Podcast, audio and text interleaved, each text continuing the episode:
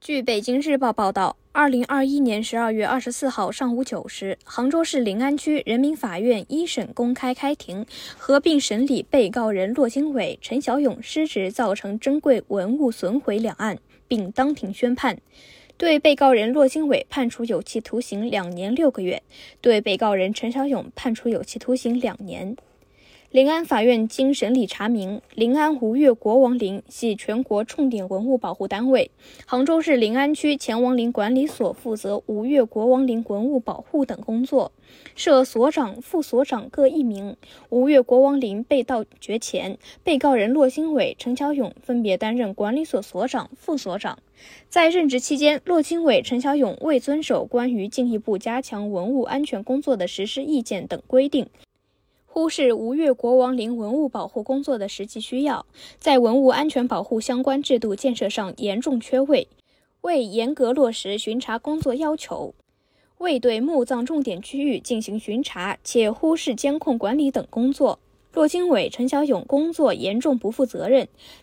在蒋明磊、李长伟均已被判刑盗掘吴越国王陵的过程中未及时发觉，致使墓葬内大量珍贵文物被盗，被盗文物已被追回，且在盗掘案案发后仍对墓葬被盗掘的情况不知情，造成恶劣社会影响。该案已于十二月二十一号召开庭前会议。在今天的庭审中，法庭充分保障了两位被告人的各项诉讼权利，辩护人依法进行了辩护。被告人骆经纬、陈小勇对指控的事实及罪名均无异议，并自愿认罪认罚。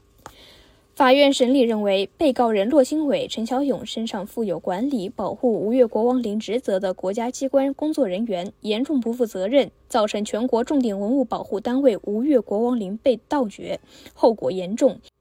其行为均已构成失职造成珍贵文物损毁罪。骆经纬、陈小勇有坦白情节，且自愿认罪认罚，当庭表示悔罪，依法可以从宽处罚。公诉机关提出的量刑建议适当，予以采纳，遂依法作出上述判决。部分人大代表、政协委员、被告人的亲属、群众代表等旁听了庭审。感谢收听羊城晚报广东头条，我是主播徐静。